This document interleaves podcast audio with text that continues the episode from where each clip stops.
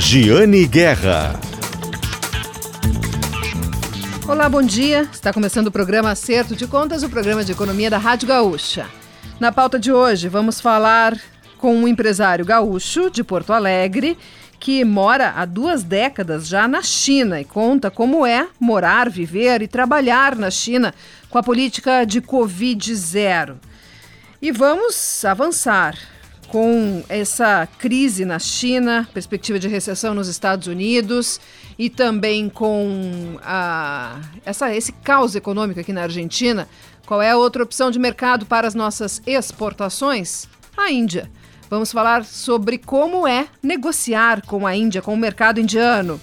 E ainda uma empresa de Santa Catarina que está abrindo mega lojas e duplicando o centro de distribuição no Rio Grande do Sul.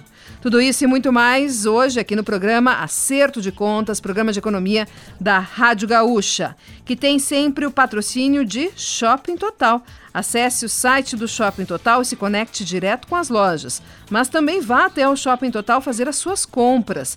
Shopping Total presente a todo momento. O Shopping Total que tem a loja solidária onde é possível levar doações que depois são distribuídas para entidades assistenciais e também doações para animais de estimação, também distribuídas depois para entidades que ajudam os pets. E temos também o patrocínio de Cindy Lojas Porto Alegre, Sindicato dos Lojistas de Porto Alegre, a melhor solução para o teu negócio. Cindy Lojas Porto Alegre, também patrocinador do podcast Nossa Economia. Cindy Lojas Porto Alegre, que vai realizar nesta semana mais uma edição do Café com Lojistas e vai receber especialista em trade marketing César Duro. Vai palestrar no Café com Lojistas sobre trade marketing. Ele ajuda líderes de negócios a transformarem equipes de vendas e trade marketing através de tecnologia, metodologia e gamificação. Uh, no Café com Lojistas, no auditório do Cindy Lojas Porto Alegre, que fica na rua dos Andradas, número 1234, 1234, no nono andar. E como aumentar as vendas através da execução no PDV, o ponto de venda. Qual a importância do trade marketing para o aumento de vendas?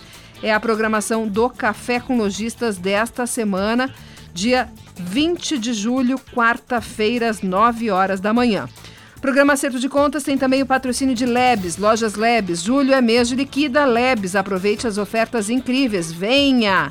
E a Lebes que está vendendo milhares de fogões a lenha neste inverno. O pessoal quer aquecer a casa, também cozinhar, economizar no gás de cozinha, né? Então, fogões a lenha à venda na Lojas Lebes, nossa patrocinadora do programa Acerto de Contas, junto para finalizar com Ecosul Energia Solar. Pensou energia solar, referência de mercado, 1.300 clientes satisfeitos. Se você quer instalar o sistema de geração de energia solar na sua casa ou na sua empresa, não tenha dúvidas, busque a Ecosul Energia Solar. Vamos começar o programa de hoje falando sobre a China. Então, fizemos um contato na última semana para o podcast Nossa Economia das plataformas de áudio de GZH com um empresário de Porto Alegre que mora na China há mais de 20 anos. É o Gilberto Canabarro. Ele trabalha para o setor de eletroeletrônica, importantíssimo, importantíssimo na nova economia. E ele nos contou como é viver e trabalhar hoje na China com a política de Covid-0 do governo chinês. Vamos ouvir. Agora nós vamos até a China. Quem está conversando conosco é Gilberto Canabarro, um empresário. Empresário gaúcho, né, Gilberto? Gaúcho de Porto Alegre, nascido e criado. Mas que está morando e trabalhando na China há quanto tempo? Olha, minha primeira experiência na China foi em 1989, com a previsão de abertura que a gente tinha de importação da China para o Brasil. Naquela época, o Brasil não podia importar livremente, né? E eu vim, dei uma cheirada e, e tive a oportunidade de conhecer o mercado e depois sim, a gente começou alguns pequenos negócios em 1990, mas ainda morando no Brasil. Eu vinha a cada dois ou, ou, ou, ou três meses para cá, fazia uma viagem, voltava ao Brasil e tocava os negócios pelo Brasil, né? Uh, depois uh, disso, o, naquela época, o Collor de Mello acabou abrindo realmente a importação em 1992, e aí se intensificaram muitos negócios, né? De forma que uh, não teve mais como fazer uma administração muito boa desses negócios, a não ser mudando para cá. Então, em 1999, uh, em 89 eu vim a primeira vez, fiz vários negócios de 89 até 99. Em 99 a gente iniciou a primeira operação aqui com o escritório e eu comecei a ficar aqui três, quatro meses e voltar ao Brasil. Uh, até que em 2004, 2005, eu acabei ficando seis meses aqui e seis no Brasil. Em 2000, é, 2005, 2006 eu mudei, vim embora, vim para Shenzhen é, e fiquei morando em Shenzhen durante muito tempo, né, uma grande cidade. Então, eu tive a oportunidade de acompanhar uma pequena vila de pescadores como Shenzhen, a primeira vez que eu vim, em 89, né? Eu brinco com os meus uh, amigos que eu digo que eu cheguei em Shenzhen antes do Deng Xiaoping, né? Porque Shenzhen foi aberta uh, realmente com a política de expansão da China em 1992 pelo pelo Deng Xiaoping, né? E eu tive lá em Shenzhen em 89, então eu brinco com as pessoas que eu iniciei e acompanhei toda essa história de Shenzhen durante vários anos. Né? Tive várias Sim. oportunidades, aqui é o país da oportunidade. Tive a oportunidade de investir em, em real estate aqui na China, comprando uh, propriedades que, que em 10 anos multiplicaram por 20 vezes o seu valor, especialmente em Shenzhen, né? E estou morando aqui desde então. Uh, tive vários períodos no Brasil, uh, tive alguns períodos de um ano, de seis meses. Como a gente tinha unidade lá, uh, hoje a gente continua tendo só em São Paulo, mas eu tinha em Porto Alegre, tinha no Rio de Janeiro e tinha uma pequena unidade em, Minas Gerais. A sede era Porto Alegre e alguma coisa em Manaus, né? Qual é, e... tu, qual é o nome da tua empresa? O que, que ela faz? Uh, min, o nome da minha empresa é Conred, tá? Eu, eu vou te contar um pouquinho da história, assim, porque eu acho que é importante para o pessoal entender. Eu vim para cá pela mão, uh, eu vim morar aqui efetivamente uh, pela mão de uma empresa que existe ainda, que opera ainda, que, que foi a Teicom, que fabricava uh, uh, placas eletrônicas para terceiros, né? E que foi uma empresa com quatro fábricas no Brasil, né? E, e eu era diretor de suprimentos na época e eu acabei vindo para cá pela necessidade de aproximação uh, com o mercado da Ásia. Então, eu, eu iniciei esse processo na Teicom, depois eu acabei uh, por motivos de, de da Teicom parar na produção efetivamente ir para o mercado de memórias, né? A Teicom foi uma das fundadoras da Hana Micron, que está aí na, ali na, na, em São Leopoldo, né, entre outras empresas, e com o foco deles muito mais em memória, em 2011, eu acabei iniciando um voo solo com uma empresa chamada Conred, que tem, uh, ela é uma, a Conred uh, tem seu headquarter em Hong Kong, e a gente tem escritórios hoje em Zhongshan, que é uma cidade a uma hora de Shenzhen, porque eu acabei murando, acabei mudando para Zhongshan em função de que Shenzhen virou uma loucura total, né, uma grande cidade, uma, um problema sério de locomoção. Uh, Hoje é um polo da indústria eletroeletrônica, inclusive, né? Exatamente, é o polo da indústria eletrônica, é onde sai quase todos os componentes, é onde o suporte da indústria eletrônica mundial ela está em Shenzhen. Né? Existem outros vários polos, mas a distribuição internacional ela, ela ocorre a partir de Shenzhen e de Hong Kong. Né? Então, a nossa headquarter da Conred está em Hong Kong ainda, e a gente tem escritório em Zhongshan e em Shenzhen, que a gente tem um warehouse grande. Em Xangai, hoje, a gente tem uma operação também.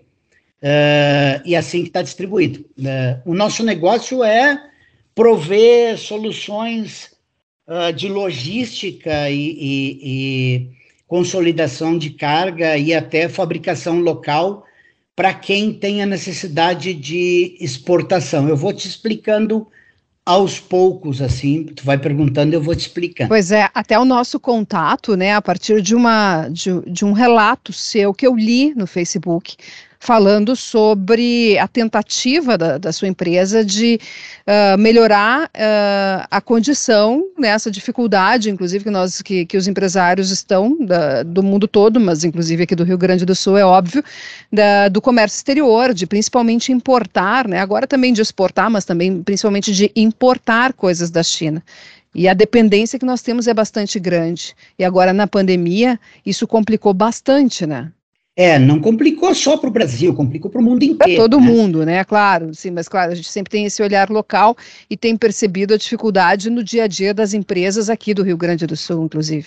Sim, sem dúvida, sem dúvida. A gente tem auxiliado bastante, realmente. Eu sou um pouco conhecido aí no mercado eletrônico, né? Uh, eu comecei a, a minha atividade na área de eletrônica, é muito interessante mas eu comecei a minha atividade como balconista de com, vendendo componente eletrônico na Alberto Binza, em Porto Alegre, que na época era o forte da indústria eletrônica, quer dizer, de suprimento de componentes. Eu estou falando em 1979, então faz um bocado de tempo isso, né?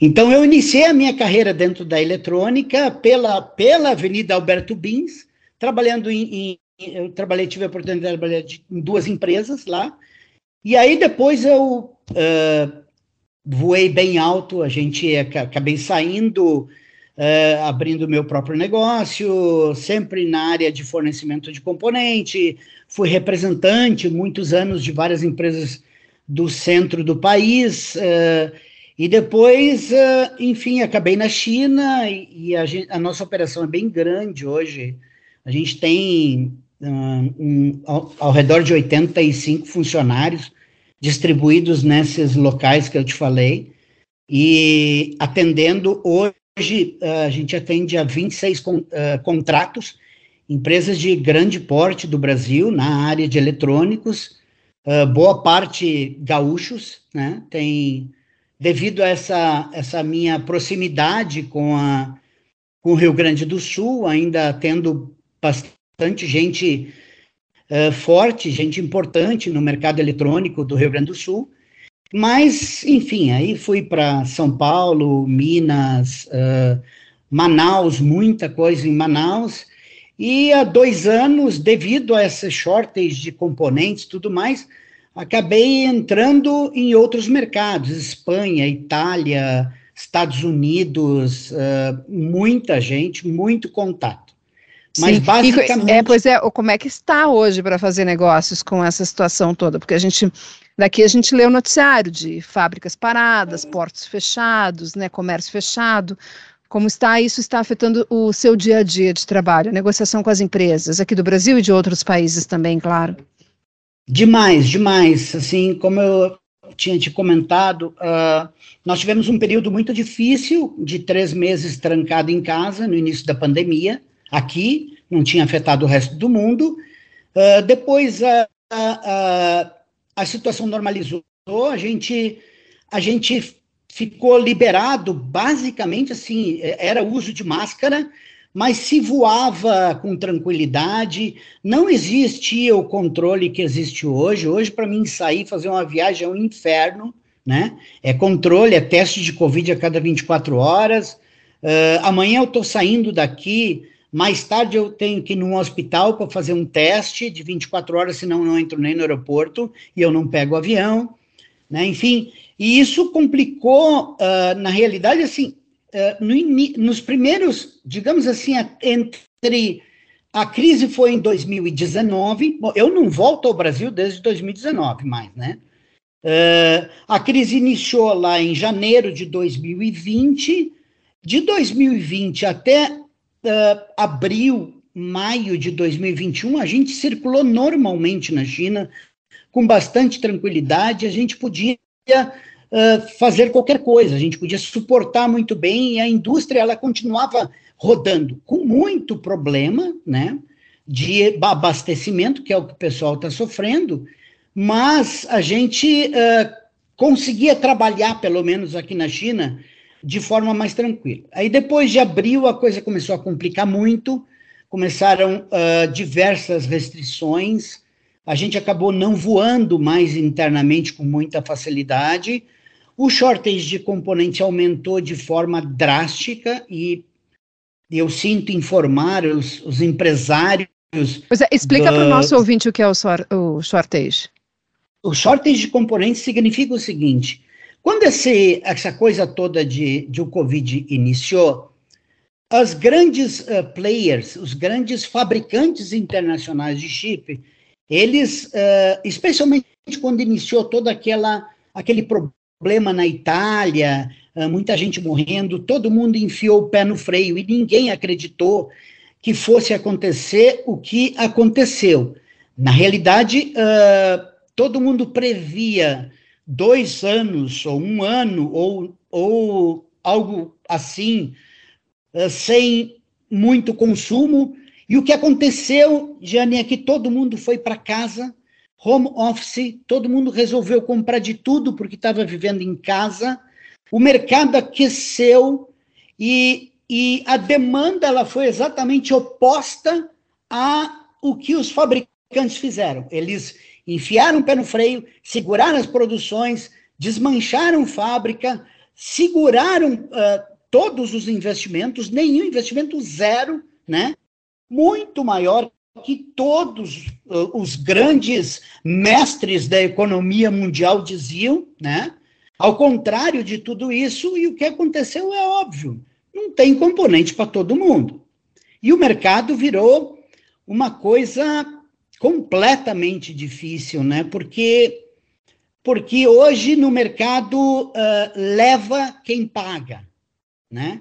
A gente tem casos de indústrias, inclusive de indústrias gaúchas, que pagavam tipo 2 ou 4 dólares num componente e hoje pagam 150 dólares o mesmo componente. Nossa. A gente que, tem ou que é, diferença um enorme. É um absurdo enorme. A gente tem casos aqui uh, de quem pagava 40 dólares, hoje paga 1.400 dólares para ter um componente.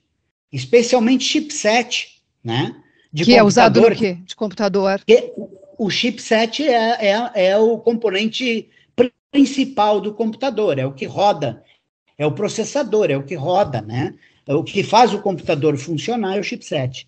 E Gilberto, então, como, quais são as perspectivas, né? Porque não, agora eu até eh, fiz esse contato porque estamos vendo aqui, estão chegando aqui notícias de que teremos novos lockdowns, que tem essa subvariante, uh, o governo é. chinês mantendo, uh, emitindo novos alertas. Quais são as perspectivas para vocês? Claro, pergunto assim também para o Gilberto como, como um morador do país, né? Também na, na, como é na sua vida isso, e, e, o impacto econômico disso nos negócios que já estão com, com esse descompasso todo. Na realidade, assim, ó, hoje como é que está na China hoje, tá? Como é que a coisa está funcionando? É assim, não para tudo. Nós tivemos um problema seríssimo com relação a Xangai, né? Uh, que fechou 70 dias. Botaram 25 milhões de pessoas em casa, né? Inclusive com restrição de fornecimento, o próprio governo fornecendo uma cesta básica semanal, que às vezes não chegava na hora, mas enfim, houve esse fornecimento, uh, as pessoas realmente não podiam sair, uh, a indústria parou completamente, a gente tem relatos, e vocês devem ter acompanhado das grandes brigas, inclusive de uma Tesla, que está situada, que tem a maior, uma, uma, grande fábrica em Xangai, mas que toda a produção de baterias deles é, é, é feito por uma, por uma fábrica de, de Xangai, né? E eles não conseguiam simplesmente fechou o porto de Xangai durante 70 dias e ninguém conseguia tirar material de lá. E isso trouxe, eu não sei se tu chegaste a ver, por exemplo, uma, uma declaração do Elon Musk dizendo o seguinte: as fábricas da Alemanha e de, do Texas, eles estavam rasgando dinheiro todos os dias, botando dinheiro na fornalha, porque eles não conseguiam entregar carro, né? Porque não vinha matéria-prima. E esse processo, Giane, é assim, ó, como é que ele está ocorrendo hoje? Teve essa parada grande em Xangai e todas as outras províncias, que são os estados aqui, uh, eles fecham uh, quando a, como é Covid zero, eles fecham a partir de, de uma identificação de dois, três, quatro casos. Isto é política de Covid zero. Este é o grande problema. Os outros países abriram, a China não. Ela continua com essa política de Covid zero. E o que está acontecendo é que são fechadas regiões ao entorno da onde aconteceram os casos. Né? Então, tu nunca sabe se um fornecedor vai te entregar o material amanhã, porque pode ser que ele esteja em lockdown. E aqui não é Brasil, né? Quer dizer, não é o resto do mundo. O governo manda fechar e tu tem que fechar. Porque se tu não fechar, ele vai lá e fecha a tua empresa. Então é muito pior. Existe um controle forte do governo, e eu não digo que isso está errado, entende? Mas é a política zero que eles têm feito. E, e tem funcionado de uma certa forma, porque a gente. Uh, os casos de morte aqui foram muito menores que no resto do mundo, né? E a gente vive dentro de uma tranquilidade em relação a isso, mas nos negócios isso é um problema. Com uma pior, um pedido, tu paga e amanhã o fornecedor está em home office dizendo, olha, minha fábrica está fechada, não consigo te entregar. Isso está acontecendo constantemente. Isso, uh, o que está acontecendo. Então, assim, ele é local, é segmentado, eles vão lá, fecham, esperam lá 10, 12, 14 dias, testam toda a população do lugar, do lugar, todo mundo. Quem não testar, Giane, não entra em lugar nenhum, nem na sua casa. Então, por exemplo, ele houve uma orientação do governo para fazer o teste da Covid hoje. Eu estou na rua, eu não tenho teste do Covid realizado que eu posso mostrar no meu condomínio, eu não entro, não boto o carro na garagem, eu não subo para o meu apartamento. Eu vou dormir dentro do carro na rua.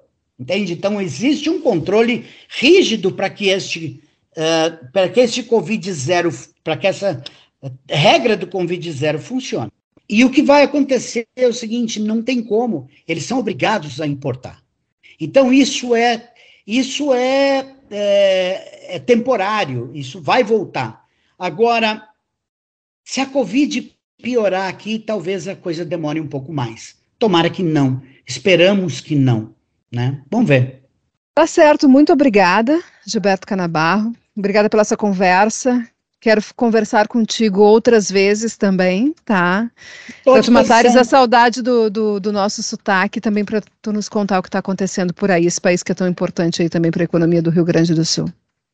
Beleza. Foi um prazer falar contigo. Uh, demorou um pouquinho, a gente ficou, a gente não conseguiu se encontrar, mas estamos aí. É um prazer falar contigo, obrigado pela oportunidade. Sempre que precisar, a gente está aqui. Moro aqui, estou aqui, sei do que está acontecendo Família chinesa, minha esposa é chinesa, então estou bem adaptado à cultura, entendo bem como as coisas funcionam. Se precisar, a gente está aqui à disposição. Obrigado. Per perfeito. Perfeito. Muito obrigada, viu? Um ótimo dia. Obrigado. Ótimo dia para vocês. Até mais. Esse foi um trecho da entrevista com o empresário Gilberto Canabarro, que mora na China e nos contou como é viver e trabalhar hoje no país, no país asiático com a Covid zero. Quem quiser conferir a entrevista na íntegra, a entrevista ficou bem maior. Ela pode, ela está em gzh.com.br barra Guerra, também no Spotify, no SoundCloud, nas minhas redes sociais tem um link para a entrevista com o empresário aqui da capital gaúcha. Agora, nós, antes do intervalo, vamos falar com a Babiana Munhol, que traz destaques de negócios lá da Serra Gaúcha. Fala, Babiana. Um projeto aguardado desde 2020, quando foi firmado o contrato de parceria para a construção de um hotel no centro de Flores da Cunha, na área da cooperativa Nova Aliança, está prestes a sair do papel. A Avenida 25 de Julho vai receber um empreendimento que une hotel, lojas e um museu do vinho. Esse projeto vai começar a tomar forma nos próximos dias, já que ele foi aprovado recentemente. A rede Ax tem conjunto com a Anel For Empreendimentos e a Cooperativa Aliança, se prepara para erguer este complexo que deverá estar concluído em 2025. Com um plano de negócios desenvolvido pela M-Stort Business Consulting Group, o Nova Aliança vai ocupar um espaço de 18 mil metros quadrados, terá um investimento na casa de 55 milhões de reais, além de gerar 100 empregos diretos e outros cerca de 400 indiretos. Eu conversei com o Maurênio Stort, CEO da M-Stort Business, e as obras devem começar em 60 60 dias, primeiro com a retirada dos tanques da cooperativa e, na sequência, com as fundações. Lembrando que o hotel vai ter 125 apartamentos, centro de convenções, restaurante, também é, área de piscina e recreação infantil. E o museu vai ocupar um prédio de pedra construído em 1930 e vai resgatar a cultura italiana e também a história das próprias vinícolas que compõem a cooperativa na região. O terceiro módulo será destinado a 39 lojas, incluindo operações de gastronomia, bares, pubs e uma praça a céu aberto com 900 metros de área livre. Agora nós vamos para o intervalo, em seguida nós voltamos, tem mais notícias de negócios, entrevistas sobre como é vender para a Índia, esse mercado aí em ascensão que uh, triplicou as suas compras do, de produtos do Rio Grande do Sul no primeiro semestre deste ano, na comparação com o ano passado. E um detalhe: no ano passado já tinha quadruplicado em relação ao ano anterior. É um mercado bem interessante, promessa de futuro. A China do futuro é a Índia. Daqui a pouquinho, aqui no programa Acerto de Contas, mais detalhes sobre isso, também sobre a expansão de uma rede de lojas de materiais de construção de Santa Catarina. Expansão aqui no mercado gaúcho, é claro. Programa Acerto de Contas, que tem o patrocínio de Shopping Total presente a todo momento. Acesse o site do Shopping Total e se conecte direto com as lojas. E vá ao Shopping Total fazer as suas compras. Patrocínio também de Cindy Lojas Porto Alegre, a melhor solução para o teu negócio. Sindicato dos Lojistas de Porto Alegre. E julho é mês de Liquida Labs. Aproveite as ofertas incríveis. Venha! E para fechar, pensou Energia Solar, referência de mercado, 1.300 clientes satisfeitos. Ecosul Energia Solar. Fiquem conosco, daqui a pouquinho estamos de volta.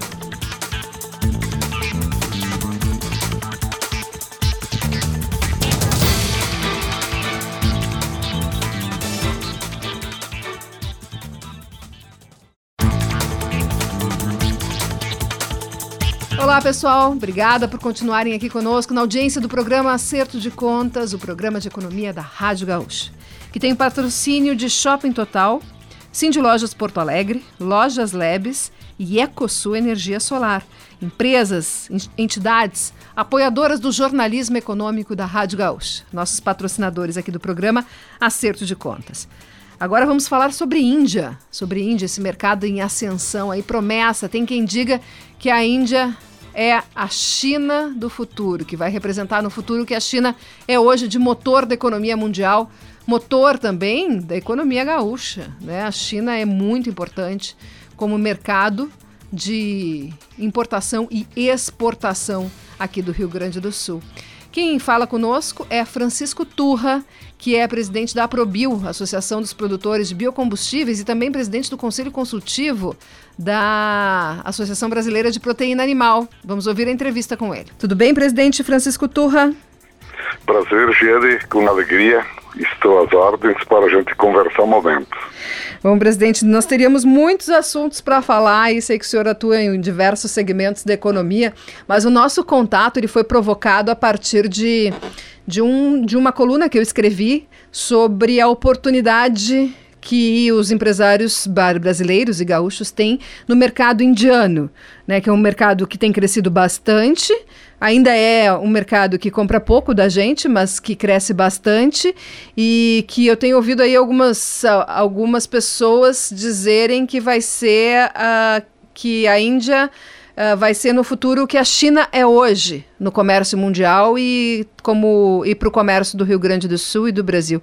E o senhor disse que o senhor já tem conhecimento e já tem experiência sobre o comércio com a Índia. Conta para nós, por favor. Bem, em primeiro lugar, a, o conhecimento aconteceu a partir de uma prospecção que fomos fazer exatamente do mercado indiano em relação à proteína animal. Observe bem, uma população de 1 bilhão e 300 milhões de seres humanos, e isso oficial, é, nós temos lá um consumo de, de, proteína, ao todo, o conjunto das proteínas, em torno de 5 quilos habitante ano. Veja que o Brasil já está com 86 quilos habitante ano. Há muita diferença. Lá, você sabe, a vaca é sagrada, é comum na rua você encontrar uma vaca passando e todo mundo parando, se ajoelhando, enfim. Mas o que nós andamos lá, pela BPA, tanto o presidente Santin, atual executivo da BPA, quanto eu, E depois mais uma missão, era exatamente para começar a infiltrar um pouco a tentativa de exportar para eles carne de aves, carne suína. Por quê? Não há só vegetarianos e veganos lá não. Há 400 milhões de indianos já entrando na rota comercial do mundo. O que é que nós descobrimos? Há várias questões a serem resolvidas.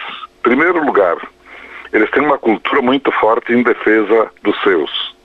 Eles repelem a ideia de trazer produto de outros, e isso é na maioria. A gente visitou uma grande indústria que tem pontos de distribuição já la birla, e eles foram os primeiros a dizer, não, aqui o Brasil não pode entrar vendendo carne de frango porque vai matar a nossa produção. Ao contrário, nós vamos ajudar, nós temos Embrapa, tecnologia, nós somos os maiores exportadores, enfim, numa boa. Mas essa é a primeira reação. Mas a segunda, Gênia, é muito estranha e é bom a gente difundir. É, o frango é vendido em natura. Lojas no centro de Delhi e Mumbai, lojas onde há uma gaiola enorme cheia de frangos. A pessoa chega, escolhe o frango, retira, põe num tonel de água quente, fervendo, e sai lá sem penas o frango enrolado, embrulhado. Esse é o hábito. Então a gente descobriu que a indústria de refrigeração deveria ser algo para ir junto enquanto a Índia não tiver refrigeradores, indústria de refrigeração, ela vai preferir produto in natura e a gente não tem pela distância como ofertar para eles produto in natura. E... Essa é uma primeira constatação. Sim, sim. E em, em relação a, a, a, além dessa estrutura, assim, existe uma burocracia uh, para para avançar assim no, no, na, no, no relacionamento de comércio exterior? Maior, menor ou igual a outros mercados? Como funciona?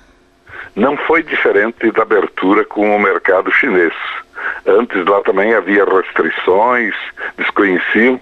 Então hoje o que eu percebo de diferente, isso aconteceu há 10 anos, e agora recentemente nova investida, já houve um progresso, Inclusive já houve até uma exportação de carne de frango, mas por vias transversas aí para um outro mercado, o mercado americano. E fizemos a prospecção juntos nessa última vez. Então houve mudança para melhor. É, já há grupos de indianos aqui no Brasil, esse mesmo Jara Birla está no Brasil fazendo prospecção para negócios. E o que ele relatou para mim, almoçando com ele há algum tempo, um ano atrás, foi assim: a gente está literalmente encantado com as possibilidades de parceria com o Brasil. Quer ver um outro ponto importante que a gente descobriu? A China investe muito em pesquisa. Remédios lá, por exemplo, são de preço baixíssimo, bem popular, porque a renda do indiano é muito, muito, é ínfima. A gente nas ruas, no chão, dormindo, famílias inteiras numa quadra, 700 pessoas. Então é algo diferente mesmo. O clima ajuda a acontecer eles estão acomodados, hábitos milenares, mas já começam a se abrir para o novo mundo, o mundo do negócio, da interação e também o mundo da tecnologia. Pois é, deve, de, deve, lá... ser um, deve ser um avanço semelhante ao que aconteceu com a China, porque a China também era muito assim, né? Muito Muitos anos depois foi que os chineses começaram a ser uh, grandes consumidores, né? Porque uh, até então se vendia em grandes quantidades, mas porque a China tinha uma população grande. Mas assim, os, o, o chinês ter poder de compra é um fenômeno relativamente recente. Sim, é, exatamente. Olha, nós demoramos praticamente oito anos para abrir em 2009 e foi quase uma façanha a gente abrir para carne de frango. Daí eles abriram para aves, para suínos, para bovinos e hoje são os maiores importadores de tudo praticamente. A renda deles se multiplicou e na Índia não é diferente, hein? O PIB da Índia cresce nesse ano mais que a China. E a média do PIB indiano nos últimos cinco anos esteve pra, para e passo com a, a China. Então é realmente um continente, é um país continente para a gente continuar investindo e prospectando. E não foi diferente a ideia da Apex de ensinar, educar e até estar vivamente interessado em que o Brasil se aproxime da Índia também. Bom, e presidente, vamos dar um pouquinho de assunto. O que, que o senhor achou da, da iniciativa da BS Bios de ampliar a produção de biodiesel a partir do óleo de cozinha usado? Até que eu noticiei que teve um, um financiamento por parte do Santander de 60 milhões de reais aqui para Passo Fundo. Sim, olha, é uma ideia inovadora para nós, mas usável e usual nos Estados Unidos e também na União Europeia. Países avançados, eles estão usando o óleo servido assim, que não presta a não ser até para poluir, como fonte energética limpa porque é exatamente junto com farelo de soja e etc., e soja, que se faz o biodiesel. Então, a ideia é maravilhosa. Há pequenas usinas, refinarias assim de óleo de cozinha nos Estados Unidos, em vários lugares. E aqui a BS Bios, que é inovadora, revolucionária, sempre avança. Eu acho que nesse projeto que vai ser logo mais muito, muito comum Brasil inteiro afora. Que bacana. Bom, recentemente eu estive na Europa, né, na feira de Hannover, na Alemanha, e depois visitando parques eólicos na Holanda. Impressionante como eles estão querendo acelerar a transição energética. Já tinham esse processo né, em andamento, tá, os seus prazos para reduzir e parar de usar carvão, porque usam muito carvão ainda mas uh, tinha uma aposta de fazer essa transição por meio do gás, e aí veio a guerra e o corte de suprimento de gás por parte da Rússia está fazendo com que eles uh, acelerem né, a, a, as etapas. E falaram muito, falavam muito sobre hidrogênio verde, mas também sobre a biomassa, uh, e, e, e, estimulando muito os empresários que estavam no local, né, conosco na missão, a produzirem aqui no Rio Grande do Sul, porque eles querem comprar e diziam assim, bem claramente, bem objetivamente, presidente Uh, seria um mercado interessante que nós poderíamos exportar para lá, né? Porque o é, hidrogênio verde depende de um de uma construção de uma cadeia econômica aqui, né? Depende muito investimento em um prazo mais longo. O que mais que nós poderíamos exportar para eles? Bom, é, com relação a isso, hoje é muito complicado e eles estão efetivamente necessitando, porque carro elétrico deles vem de uma fonte poluidora, energia do carvão. Então, como não conseguem agora o gás, eles vão ativar usinas de carvão, o que é muito nocivo, ruim para o meio ambiente. Nós poderemos ser efetivamente vanguardeiros, porque não é apenas soja que faz biodiesel, mamona, e tantos outros cereais aí, a massa, a biomassa é assim algo precioso para nós. E também o biodiesel que estamos fazendo já com óleo servido, de óleo de cozinha servido, também com dejetos, eh, gordura animal, que antes era poluidora, a fonte poluidora, e hoje é riqueza, hoje é uma beleza. Então o Brasil está bem à frente nesse sentido. A Alemanha tem muito dinheiro e tecnologia, mas condições naturais quem tem mesmo é o Brasil. Com relação aos combustíveis avançados, agora que o Brasil está com um projeto andando, pena, porque a própria BS Bios está com um projeto Omega Green, mas no Paraguai, porque ainda aqui não chegamos a aprovar ah, essa, esses projetos de avançados de biocombustível, né? Ah, querosene verde e etc, etc. Mas isso também acontece breve. Ah, tá certo. Bom, tá ótimo. Muito obrigada pela conversa, presidente. Vamos falar mais vezes. Esses assuntos que nós tocamos aqui vão ter muitos capítulos ainda pela frente, né? São assuntos do momento. Muito obrigada pela entrevista, presidente Francisco Turra, presidente da Associação Brasileira de Produtores de Biocombustíveis e também presidente do Conselho Consultivo da Associação Brasileira de Proteína Animal. Prazer meu falar, Gene bela coluna, belos espaços que acho que bem utilizados ajudam o país. Agora vamos falar sobre varejo, varejo de material de construção. Empresa de Santa Catarina, Cassol, inaugurou duas lojas no mesmo dia aqui na última semana no Rio Grande do Sul. Duas lojas grandes, investimento de 30 milhões de reais nas operações. E o presidente nos deu uma entrevista, Rodrigo Cassol nos deu uma entrevista sobre esse investimento e outros investimentos aqui no estado. Tem mais lojas da Cassol saindo do forno, tá? A empresa de Santa Catarina investindo grande aqui no mercado gaúcho. Mais lojas saindo do forno e mais uh, a empresa, até para suportar essa expansão, está duplicando o seu centro de distribuição. Foram algumas novidades da entrevista do CEO da Cassol, Rodrigo Seara Cassol, ao programa Acerto de Contas. Vamos ouvir. Tudo bem, presidente? Tudo bem, bom dia. E aí, presidente, inauguração de duas grandes lojas no mesmo dia. Nós temos aqui no Rio Grande do Sul, a Cassol está inaugurando duas lojas no mesmo dia.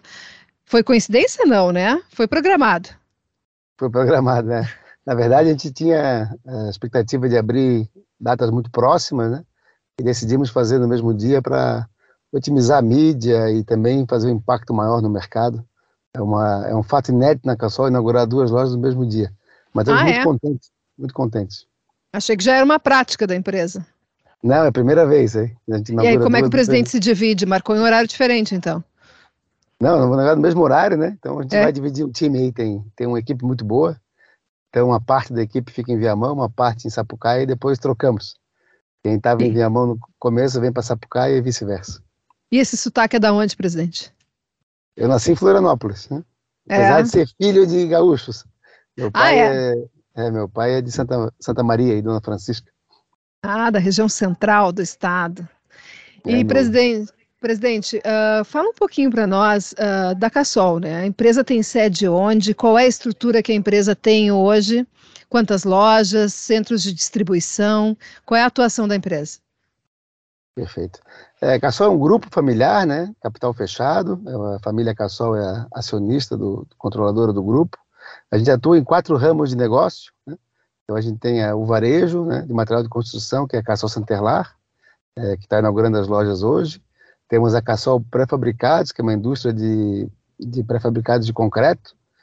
É, temos a Cassol Real Estate, que é uma investidora imobiliária, e a Cassol Florestal, que trabalha com reflorestamento. Né? A Cassol Centerlar tem, atua no sul do Brasil, né? tem CD no Paraná, Santa Catarina e Rio Grande, e temos hoje 20, amanhã 24 lojas, né? com a inauguração de Sapucaia e, e, e Viamão. Tem lojas em Curitiba, lojas em Joinville, Blumenau, Jaraguá, Cajaí, Camboriú, Florianópolis, Criciúma, é Porto Alegre, Caxias, Cachoeirinha e agora Viamão e Sapucaia. E o grupo emprega quantas pessoas hoje? Eu gosto de perguntar isso porque para o nosso ouvinte esse é, é um indicador que dá uma dimensão do tamanho da empresa. Isso, o Grupo Cassol prega aproximadamente 3.100 pessoas hoje, né? 700 na indústria, 2.400 no varejo e umas 50 na, na real estate. E na florestal, acho que 20 pessoas. Então, 3.200 pessoas né, hoje, né? É um grupo tem uma responsabilidade social muito forte, né? E acredita muito no Brasil e consegue investir, né? A indústria de pré-fabricados tem fábrica no Rio de Janeiro, São Paulo, Paraná, né? é líder no, no setor no Brasil, fez obras importantes aqui, nós fizemos a, a arena do, do Grêmio, fizemos a ampliação do Beira-Rio para a Copa, né? dentre obras para o Bourbon, né? Zafari, Cassol, entre outros clientes aí. É uma atuação bem interessante.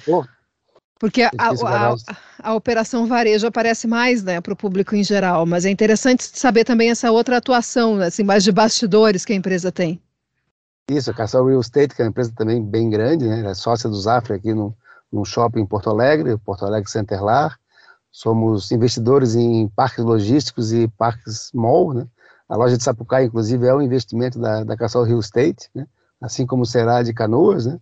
E temos como clientes Mercado Livre, Amazon, Sequoia, nos nossos parques logísticos, além da própria Cassol Centerlar. É um grupo bem diversificado, muito focado em construção civil, mas o varejo é a marca mais conhecida, evidentemente, tem as lojas, tem a placa na... Também é a nossa maior empresa, né? A maior empresa em faturamento é o varejo, né? Aqui emprega mais gente também. Então, mas somos um grupo diversificado, focado na construção civil. Sabe, presidente, que eu tenho entre os meus ouvintes aqui muitos pequenos empresários e que gostam, muitas vezes são pequenos empresários que atuam no segmento de vocês e que gostam de assistir as entrevistas exatamente para também uh, ver quais são as projeções de grandes empresas, né, que têm acesso a, muitas vezes a mais informações, projeções para os seus mercados. E aí o senhor falou agora né, a, a atuação da, da Cassol no, no, no setor da construção civil. Esse é um setor que tem sofrido bastante com a alta e com escassez de insumos, né, já desde o final de 2020. Como é que vocês lidaram em relação a isso, mas principalmente, o que, que senhor, vocês veem daqui para diante? Tem uma perspectiva de melhora desse cenário? É, o setor, quando a Covid é, afetou muito a oferta, né, então o setor teve falta de aço, falta de insumos durante o ano de 2020, é, 21, né, foram, foram tempos bem difíceis, que resultou também no aumento de preço da mercadoria, de, de custo da mercadoria. Em 2022, o mercado estava bem normalizado, no começo do ano, os preços estavam voltando, daí veio a guerra da Ucrânia, que afetou um pouco também, mas o, o mercado, ele desacelera um pouco com a alta da, da, da, inflação, da Selic e da inflação, né? A alta da inflação afeta o consumo, uma, uma, e acaba reduzindo o consumo de, de produtos e, e, a, e, a, alta de juros vai afetar a construção civil no, médio prazo, né? Então é um setor aí que tem sofrido bastante, né? E hoje a oferta está mais normalizada, não acho que não, não há mais falta de produtos é, no setor, mas é um desafio, é um, é um cenário desafiador aí para o futuro. E essas duas lojas que vocês estão abrindo agora aqui no Rio Grande do Sul, elas seguem o padrão da empresa ou tem alguma, alguma diferença? Não, são lojas, é, a gente está abrindo dois formatos de loja, é, de Viamão uma loja uma milha, que a gente chama internamente, que é uma loja com 2 mil metros quadrados de área de venda, 2.500 de área construída, e a loja de Sapucaia é um home center compacto que, com 3 mil metros de área de venda, 3.600 de área construída, que são nossos formatos que a gente tem, tem inaugurado as lojas. Né? A só tem Presidente... um padrão de lojas, né? Então ela inaugura nesses padrões. Sim. E, presidente, quais são os planos da Cassol aqui para o Rio Grande do Sul? O que, que nós podemos antecipar que vem por aí no horizonte? Em agosto vamos inaugurar em Canoas, né? O Parque Mall Canoas, ali na Farroupilha, e com mais um home center é, de 3 mil metros quadrados. É, estamos inaugurando também, dobrando a nossa área de de centro de distribuição em Canoas, né? a gente tem um parque log em Canoas, a gente está dobrando o nosso, nosso depósito, com o objetivo de ampliar muito o estoque no Rio Grande do Sul, para poder ter entregas no dia seguinte, né? já começamos com projetos de um em Florianópolis, agora esse mês começa em Canoas, onde as entregas no raio de 60 quilômetros passam a fe ser feitas no dia seguinte, quando o estoque estiver aqui na, na região, né? Por isso a ampliação a dobrar o centro de distribuição, um investimento grande, então, né? Vai dobrar essa distribuição, vai para 30 mil metros quadrados de área construída. O estoque nosso de revestimento cerâmico vai triplicar. A oferta de cerâmica no Rio Grande do Sul, que é o, a principal categoria que a Cassol trabalha, vai triplicar o estoque. E presidente... Além disso, vamos abrir canoas, né? estamos em obra em Santa Cruz do Sul. É, em breve também inauguraremos em Capão da Canoa. Ah, sim, então vai ser. Hamburgo. Vai ser... E, e quais são os pontos que vocês têm preferência para abrir lojas? Então, alguma cidade... exigência da localização, sim. alguma proximidade de rodovia? Geralmente pontos avenidas, avenidas locais com trânsito, trânsito bom, forte, mas com fácil acessibilidade. Então tem que ser uma loja fácil de chegar, fácil de estacionar, fácil de entrar. É, numa regiões metropolitanas de 100 mil habitantes, num raio de 20 quilômetros. Então, esses polos com mais de 100 mil habitantes, eles comportam uma loja da Cassol e a gente tem focado a nossa expansão nisso. Então, nossa, o estado onde nós estamos com o maior número de lojas em, em abertura é no Rio Grande do Sul. A sua equipe me passou que essas duas lojas já demandaram um investimento de vocês aqui no estado de 30 milhões de reais, considerando essas outras expansões e mais dobrar o centro de distribuição. Vocês estão destinando quanto em, em aporte financeiro aqui para o estado? O nosso investimento esse ano está na, na, casa de 70 milhões. Neste ano só 70 milhões já. Sem contar essas 30, esses 30 milhões de agora? Incluindo os 30 milhões. São Incluindo. 70 milhões no Rio Grande do Sul. Só para dobrar o centro de distribuição vai ser quanto, presidente? Investimento na, na casa de 20 milhões. E geração de empregos? Nosso indicador preferido aqui do programa. No Rio Grande do Sul, deve gerar uns 400 empregos novos. Né? Ah, que interessante. E... É Novo Hamburgo, São Leopoldo, Tapucaia, Canoas, Capão da Canoa e Santa Cruz do Sul. Né? É um número grande de lojas. Né? Presidente, vocês trabalham com marca própria, né? Sim, nós temos 14 marcas próprias, né? Cada categoria eu sei. tem uma marca. Isso o senhor sabe que eu sei porque já comprei. Málaga, Adra, Ilha Bela, Hidrofama, então tem um portfólio grande de marca própria, sempre procurando oferecer uma solução de custo-benefício para o consumidor, né? Sim, sim.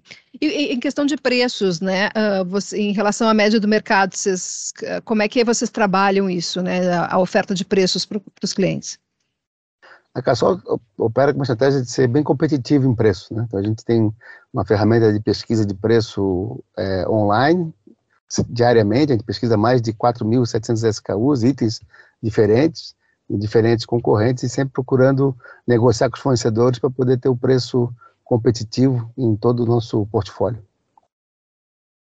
Certo, presidente. Temos mais alguma novidade aqui para o Estado que eu não tenha perguntado? Por enquanto, oficialmente, não. em breve então, teremos mais. Ah, então tá. Muito então obrigado pela. Muito já deixo aqui meu, meu pedido de entrevista para a gente informar as, as outras novidades aí em breve, tá bem? Isso, assim que a gente assinar novos contratos, né, é, a gente vai poder publicar. nós temos mais lojas em negociação no Rio Grande do Sul. A gente é muito contente com o Estado e, e tem direcionado o nosso maior foco em investimentos no Rio Grande do Sul. Ah, que ótimo. Tá bem. Obrigada, presidente Rodrigo Cassol, presidente da Cassol. Obrigado pela entrevista. Muito obrigado.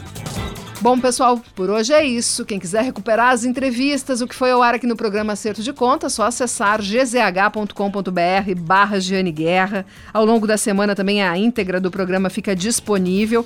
Eu vou sair de férias essa semana, vou sair de férias e a partir da semana que vem, ao longo de dois programas, vocês terão a companhia aqui da Babiana Munhol. Junto, claro, né, dos meus parelheiros o Daniel Jussani e o Guilherme Gonçalves e a edição de áudio do Douglas Weber. Todos estarão aqui com vocês cuidando da lojinha, cuidando do programa Acerto de Contas. O programa que tem o patrocínio sempre de Shopping Total, presente a todo momento. Shopping Total presente a todo momento. Também Cindy Lojas Porto Alegre. Cindy Lojas Porto Alegre, inspiração para transformar o varejo e a melhor solução para o teu negócio. Julho é mês de Liquida Labs. Aproveite as ofertas incríveis. Venha, Lojas Labs e EcoSul Energia Solar. Pensou energia solar, referência de mercado? 1.300 clientes satisfeitos. Quer instalar um sistema de geração de energia solar na sua casa ou na sua empresa? Não tenha dúvidas e procure a EcoSul Energia Solar. O programa de hoje teve na técnica Augusto Silveira e Daniel Rodrigues, edição de áudio do Douglas Weber. Um ótimo domingo a todos. Até semana que vem, não, né? Até, até o início de agosto, quando eu retornar de férias. Semana que vem com Babiana Munhol aqui no programa Acerto de Contas. Comportem-se.